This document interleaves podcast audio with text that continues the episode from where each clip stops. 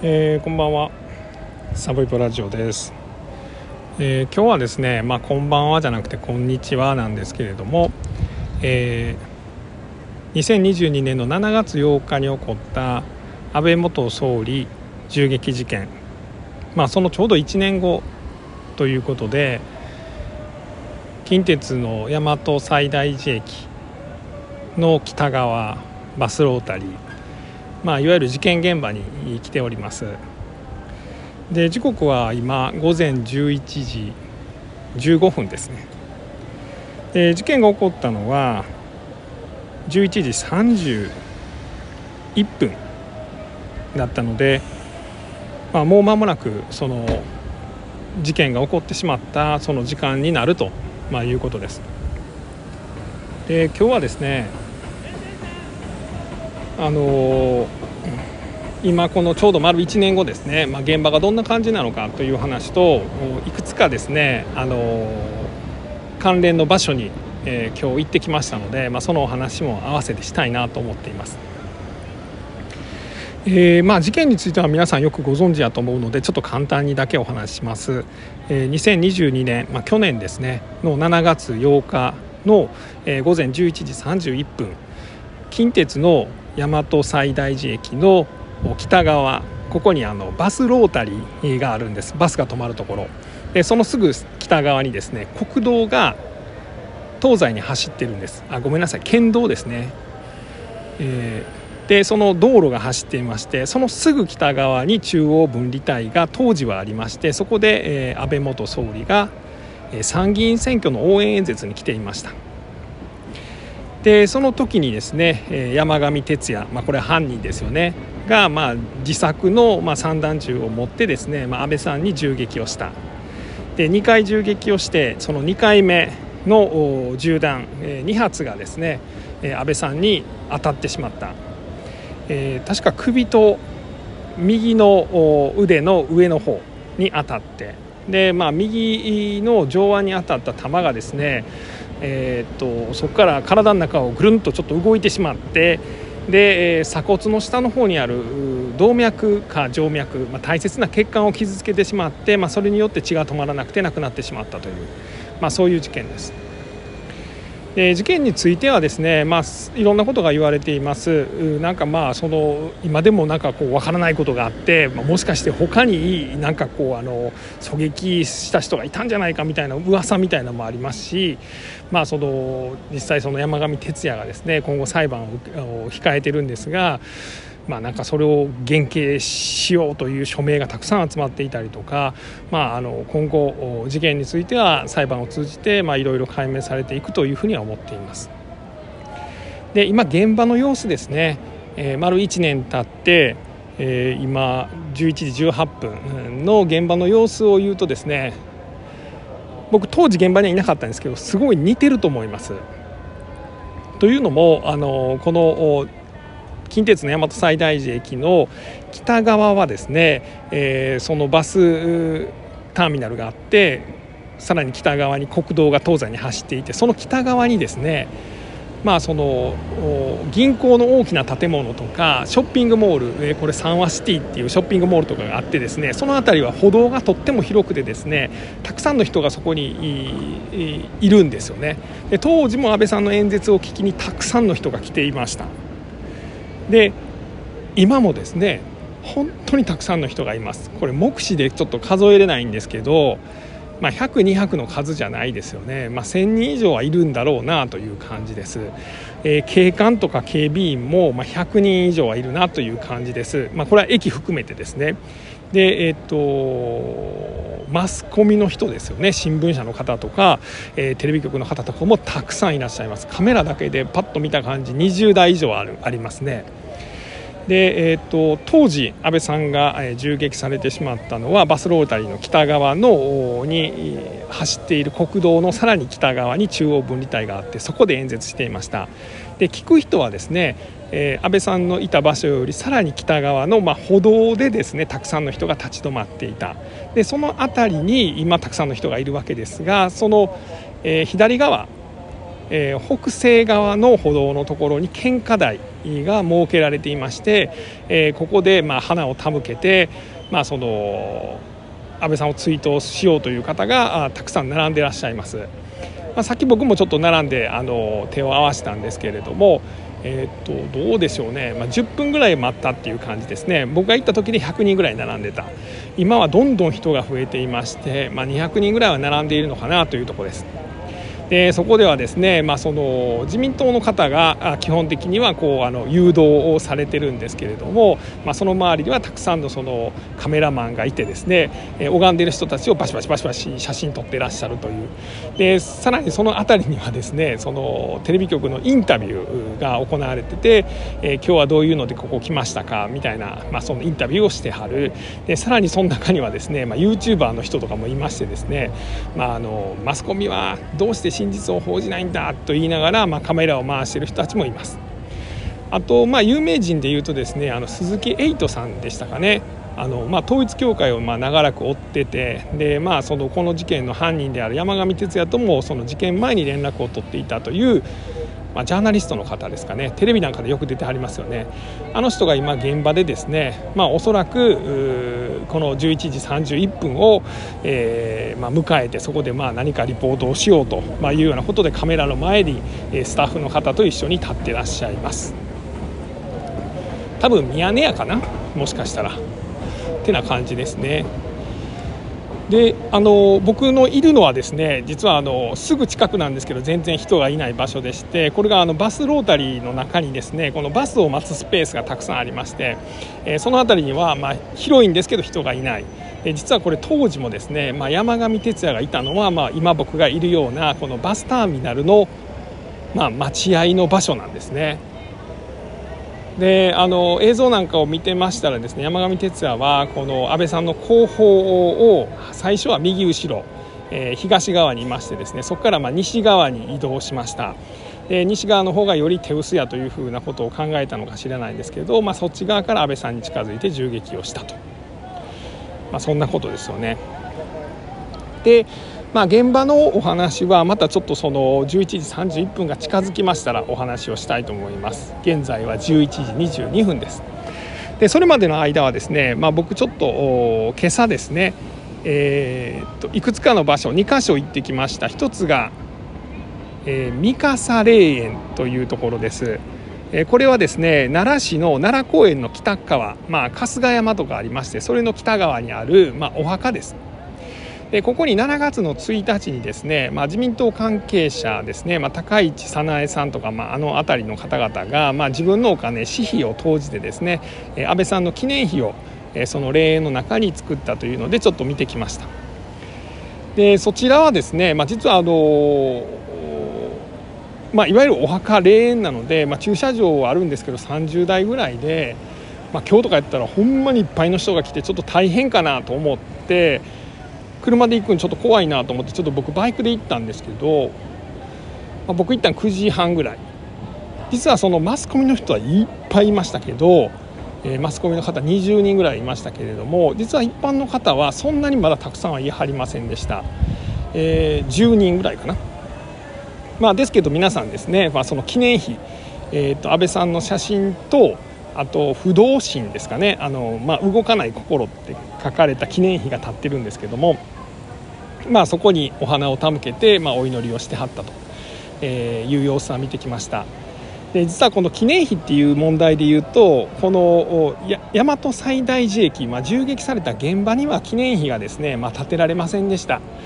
まあ、あの安倍さんはですね、まあ、あの僕自身はあの安倍さん、まあ、好きなんですけどあの、まあ、嫌いな人もとっても多いんですよね。なのでそういう記念碑がですねこの、まあ、大和西大寺駅にできるとそれを混乱を呼んでしまうんじゃないかということで、まあ、あのこの現場には記念碑ができませんでした。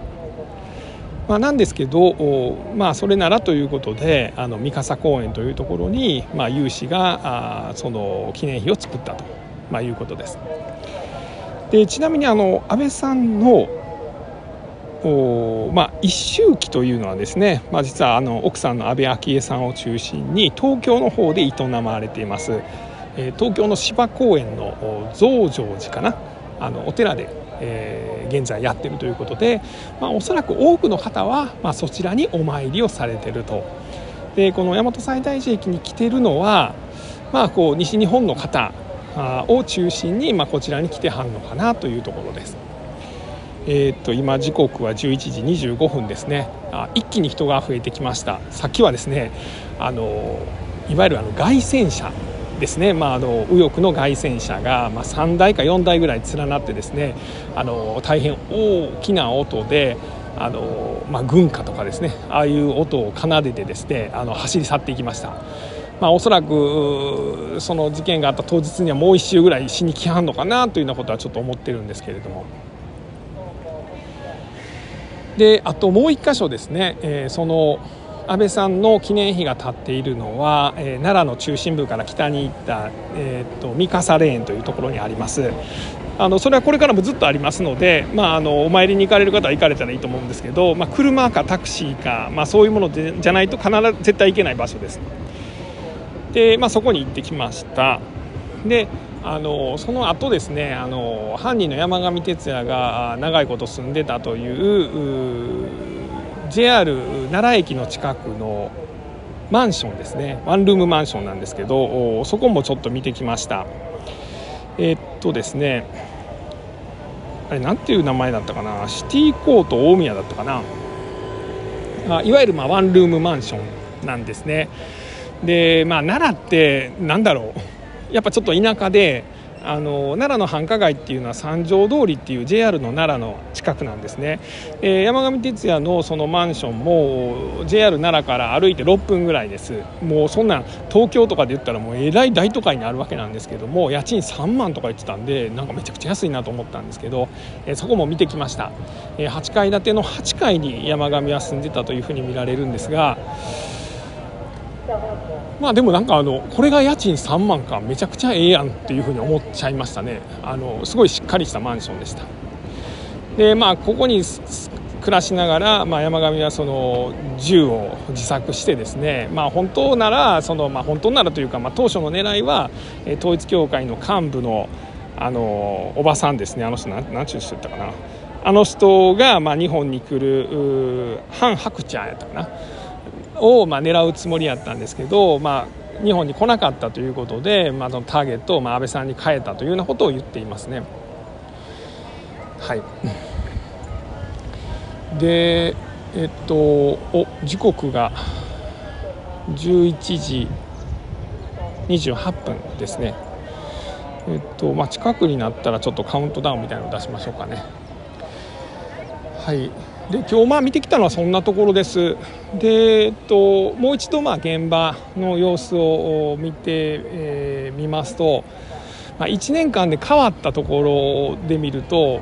このバスターミナルが大変綺麗になりましたね。当時はまだ工事の途中でですね、まあ、工事をまだしているぞというような感じでした、え、いくつかのところはなんか地面が掘り返されたままであったりとかそんなんやったのが今は綺麗になってですねえっとまあ、屋根なんかもついてます。なんか半透明のブルーの屋根がついていて、まあ、バスを待つ人たちがあの雨に濡れないように、まあ、そんな屋根もついてます。でここからですね、まあ、奈良観光とかあの奈良競輪とかですね、まあ、そういうところに行くバスがまあ出ていくっていうことなんですよね。で今、えー、時刻が11時29分になりましたね。えー、っと人がどんどん増えてきています。で当時と全く一緒ですね。1年前と全く一緒です。結局この駅の北側バスターミナルのさらに北側にあるこ東西を走る県道をですね。警察は止めなかったんですよね。この県道の交通を止めなかったんです。ここを止めてたら安倍さんは絶対助かっていた、まあ、さらには、まあ、もし選挙カーみたいなものが使われていたらですね、まあ、あの山上の作った銃では安倍さんを殺害することは多分できなかったというふうに言われています。まあ、警備の問題とかですねさまざ、まな不運が本当にたくさん重なって安倍さんの命が奪われてしまったんだなというのは改めて現場に来て思うところでございます。えー、今あの献花台の方ではなんかこうセレモニーのようなものが行われているようです。あのお坊さんがですね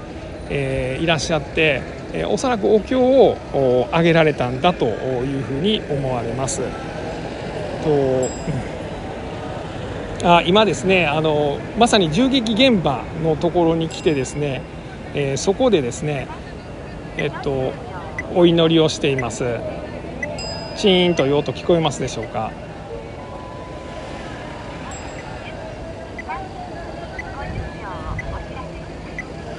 えっとちょうど10秒前ですね。